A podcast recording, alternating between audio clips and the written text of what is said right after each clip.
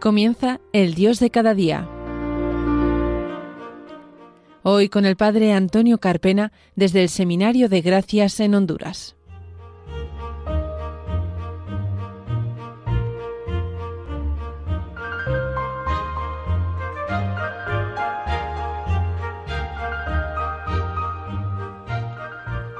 Buenos días queridos amigos de Radio María, bienvenidos a un nuevo programa El Dios de cada día, aquí en las ondas de María, en las ondas de la Virgen. Estamos en el primer día del mes de junio, pasadas las diez y media de la mañana nos disponemos a comenzar un nuevo programa, pasadas las diez y media de la mañana. Saludamos también con gozo, con alegría a nuestro técnico de sonido, Fran Juárez, que está al otro lado de los mandos, pendiente de que todo suene perfectamente. Comenzamos.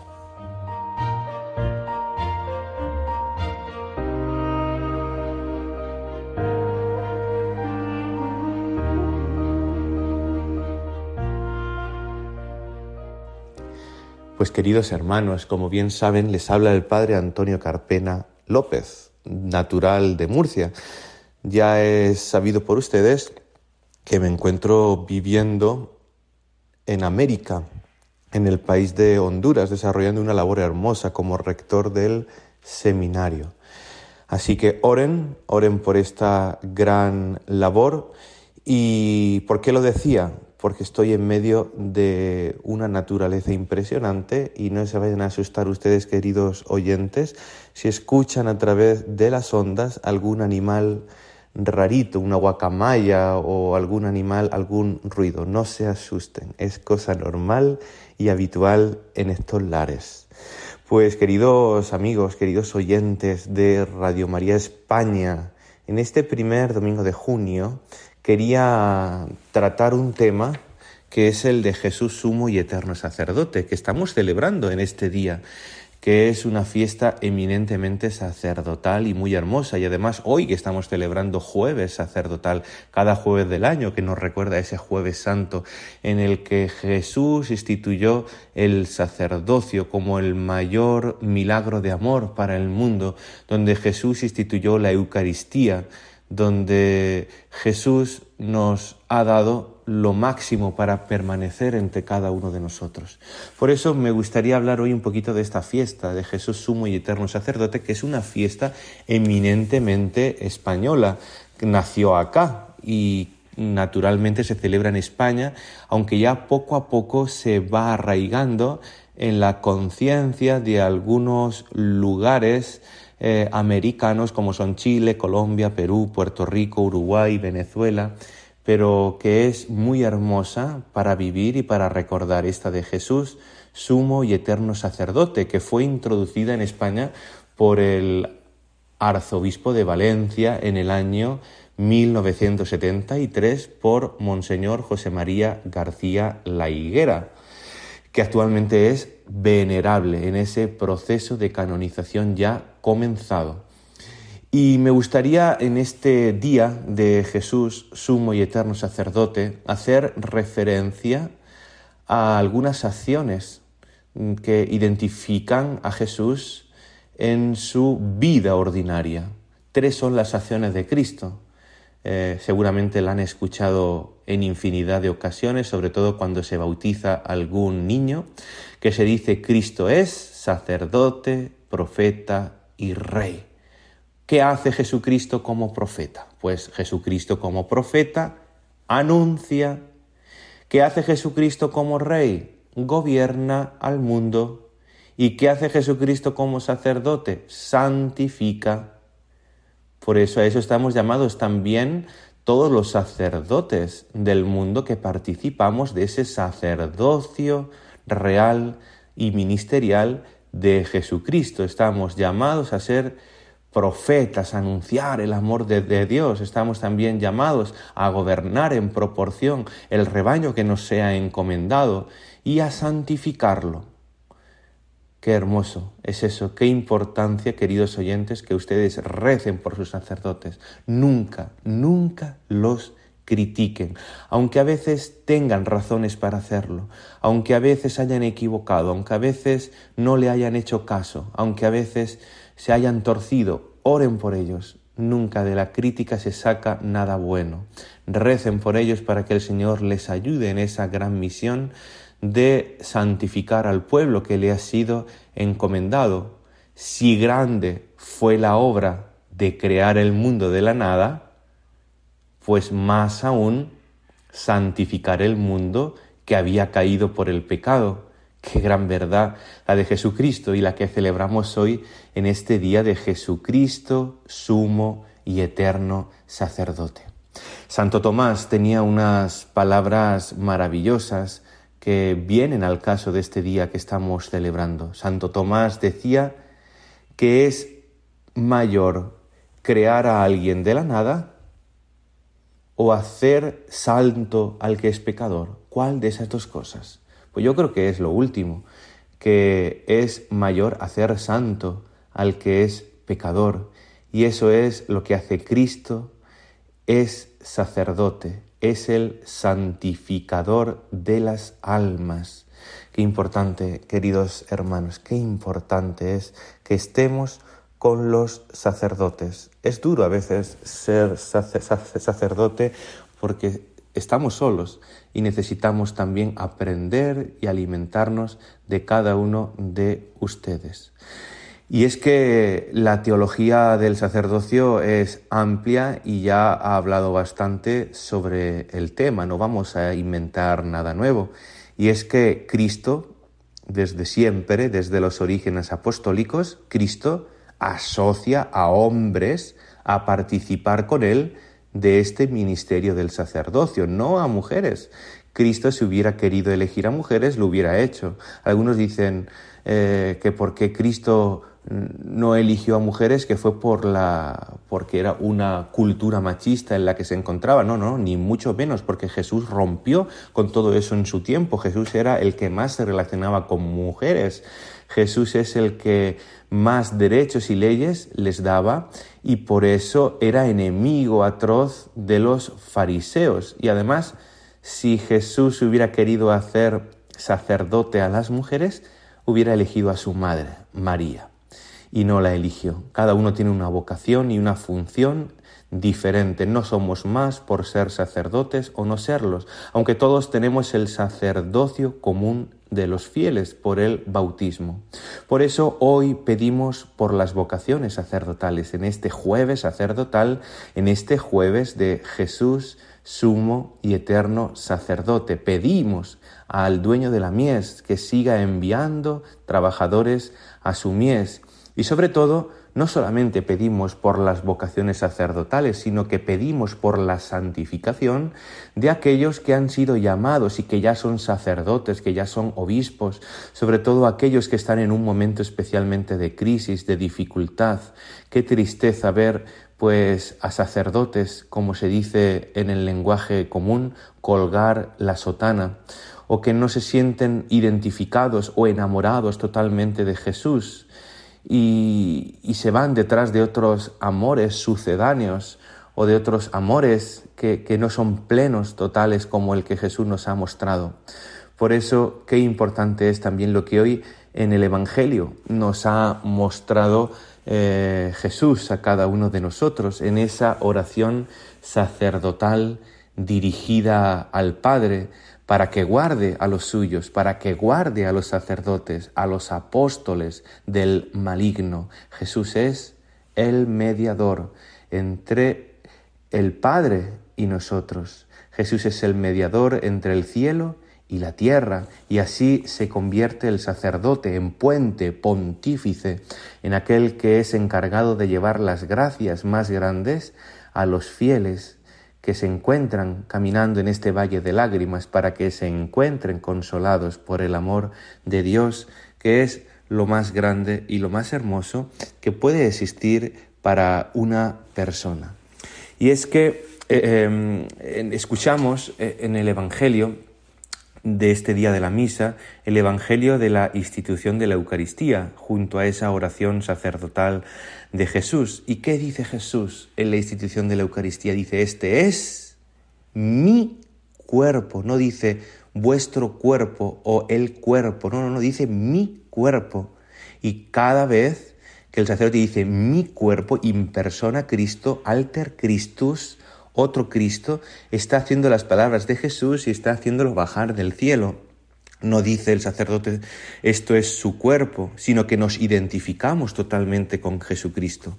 La Madre Teresa de Calcuta tenía una mm, oración bellísima hablando de todo esto. Santa Teresa de Calcuta decía, que limpios han de ser los ojos de aquellos que miran tan de cerca a Cristo. Sus manos han de ser pobres y acostumbradas a compartir y su corazón desprendido de toda riqueza.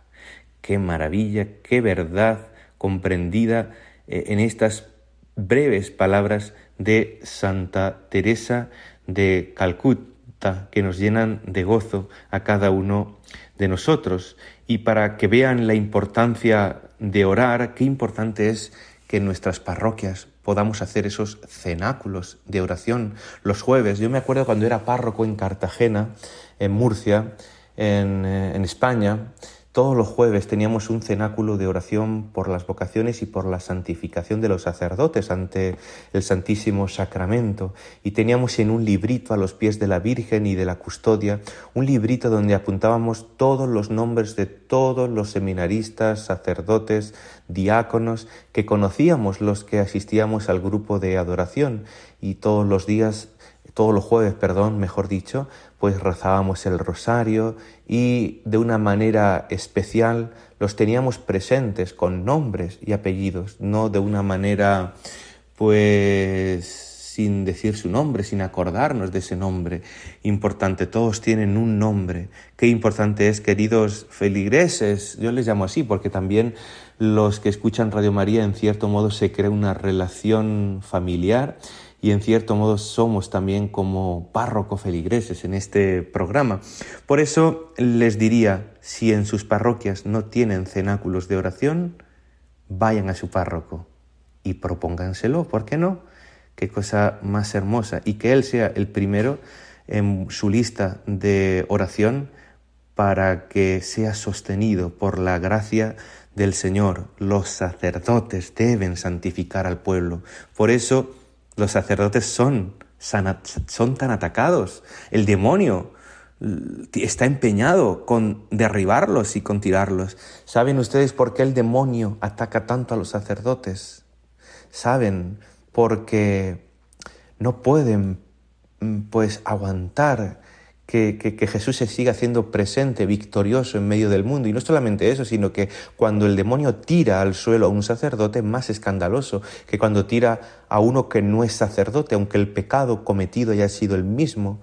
Cuántas personas tienen confianza y los ojos puestos en los sacerdotes. Y cuando ese sacerdote ha caído, les ha defraudado, ha fallado, Muchas veces la fe de ese pueblo que está atrás queda herida también de muerte. Y eso es lo que quiere hacer el demonio, herir de muerte al mundo, pero no lo va a conseguir. El demonio quiere tirar al sacerdote porque sabe que tirando al sacerdote tira de un plumazo no solamente a él, sino a mucha más gente que está detrás de él. Por eso Qué importante es seguir rezando, seguir pidiendo por nuestros sacerdotes. Dice Jesús en esa oración sacerdotal, no ruego que los retires del mundo, sino que los guardes, que los guardes de nuestra santidad, de dejarnos santificar y ayudarnos a santificar a los demás, está la razón de ser también de los laicos y de los sacerdotes. Vamos a hacer una pequeña pausa, que no es una pausa, queridos hermanos, es seguir orando, seguir pidiendo por los sacerdotes en este día de Jesús, sumo y eterno sacerdote. Y les vamos a dejar ahora una canción eminentemente sacerdotal que he aprendido y me, y me aficionado a ella acá en América porque se escucha bastante. Es de un grupo salvadoreño que se llama GESEP y que la canción se titula Sacerdote para siempre. Y ahora vamos a ver después de esta canción por qué el sacerdote es para siempre. Porque eres la razón de mi vida, mi fuerza, consuelo y alegría. Porque eres el amor que yo soñé sin ti estoy perdido y nada soy. Aquí estoy, Señor, toma mi vida. Siempre quiero ser. Aquí estoy, Señor, toma mi vida. Sacerdote para siempre quiero ser.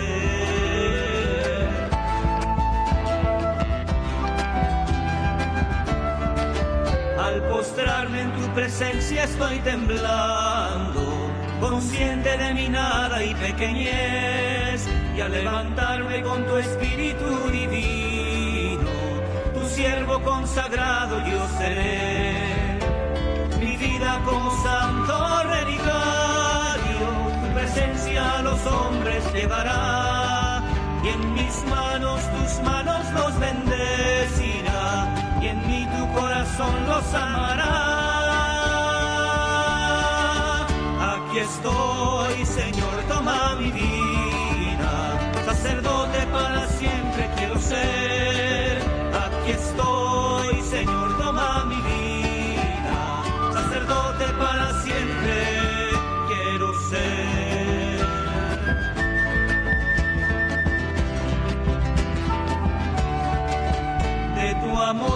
estoy sediento, Señor. En ti todo lo encuentro y soy feliz. Y en mi pecho tu palabra incontenible. Con su fuego al mundo entero abrazaré. Y no importan ya las dudas y el temor. Tu amor todo lo puede y venceré. Y no importa lo que venga hacia mi lado.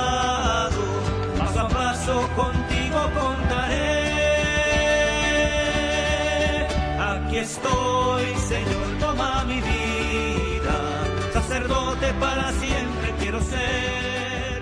Aquí Bueno, estoy, queridos hermanos, volvemos a escuchar esta canción hermosa del grupo Geset, Sacerdote para siempre. Y les decía antes de escuchar esta canción que les iba a decir, a hablar por qué el sacerdote es para siempre y no es para un momento determinado. Y es que en la Sagrada Escritura, hablando de Jesús, se dice que Él es sacerdote según el rito de Melquisedec. Es un sacerdote que, que aparece en, la lectura, en, el libro, en la lectura del libro a, a los hebreos, y en el que no se conoce ni sus orígenes ni su final. Por eso se ha identificado con la figura de Jesucristo, aquel que vive, perdura para siempre. No es como los protestantes o los evangélicos, que para ellos el ser pastor o, el ser reverendo es solamente un ministerio de servicio temporal votado por la comunidad y que lo ejercen durante un tiempo determinado, después vuelven a ser parte de la comunidad y se elige a otra persona. Un sacerdote que ha sido válidamente ordenado por medio de un obispo, válidamente ordenado por la sucesión apostólica, pues ha sido configurado totalmente con Jesucristo y es sacerdote para siempre. El sacerdote es incluso en el cielo. Hay solamente dos sacramentos, tres, perdón, que imprimen carácter y que nos los vamos a llevar al cielo. Hay otros que se pueden repetir más de una vez, pero hay otros que no. Uno es el bautismo, que nos hace partícipes de la familia de Dios, hijos suyos.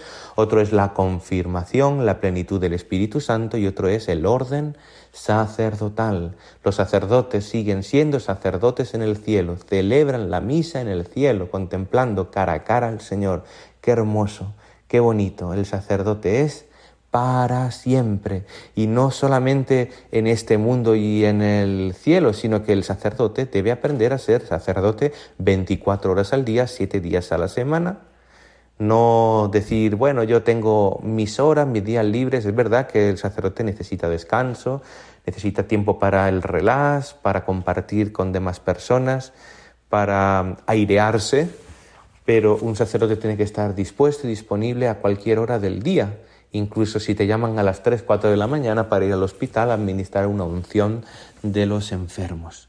Qué importante es. Y sobre todo os comentaba, queridos amigos, que la carta a los hebreos nos habla de una manera muy buena de lo que es la diferencia entre el sacerdocio del Antiguo Testamento y el Nuevo Testamento. En el Antiguo Testamento el sacerdote tenía que ofrecer continuamente sacrificios, primero para purificar sus propios pecados y estar digno de poder ofrecer después sacrificios para el perdón de los pecados del pueblo.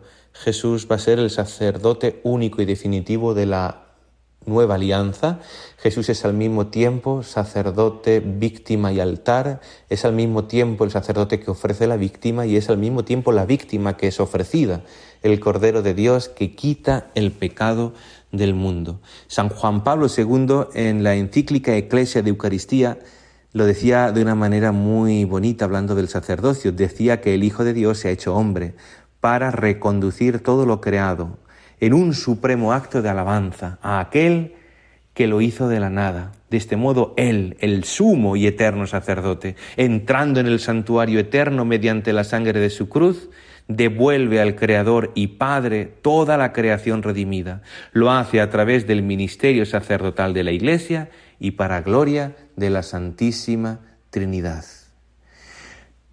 y todo el capítulo cuarto. También de la carta a los hebreos se habla del sumo sacerdocio de Jesucristo. Por ejemplo, en los siguientes términos, en el capítulo cuarto de los hebreos, dice este libro de la Escritura, teniendo tal sumo sacerdote que penetró los cielos, mantengamos firme la fe que profesamos pues no tenemos un sumo sacerdote que no pueda compadecerse de nuestras flaquezas, sino probado en todo igual que nosotros, excepto en el pecado.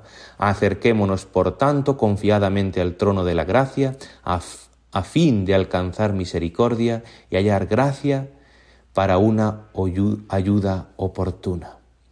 Pues, queridos oyentes de Radio María, espero que en este tiempo acotado que tenemos en el programa, haya podido ayudaros a comprender un poquito mejor la fiesta esta de Jesús, sumo y eterno sacerdote. Nos despedimos hasta el próximo programa y les damos las gracias también a nuestro técnico de sonido, Fran Juárez, que ha estado pendiente de que todo suene perfectamente. Le dejamos los, medios de comunicación con nosotros, Twitter, Father Carpena, igual que Instagram, Father Carpena. Em, también tenemos eh, Padre Antonio Carpena López en YouTube y, y, son, y el email del programa, el Dios de cada día 34 arroba radiomaria.es.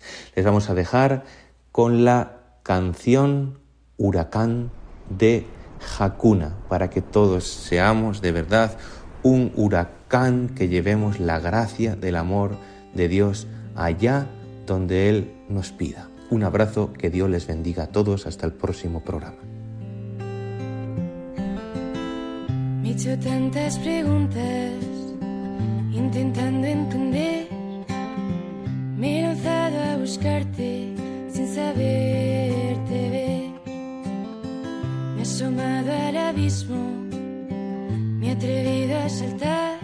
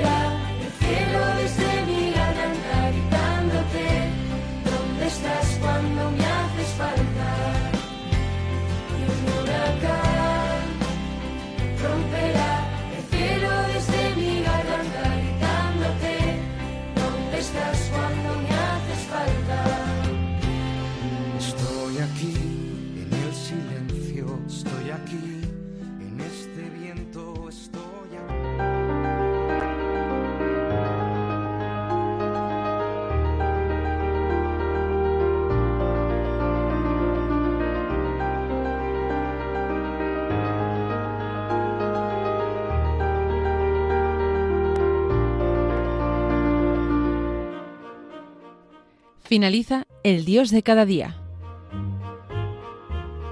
Hoy nos ha acompañado el Padre Antonio Carpena desde el Seminario de Gracias en Honduras.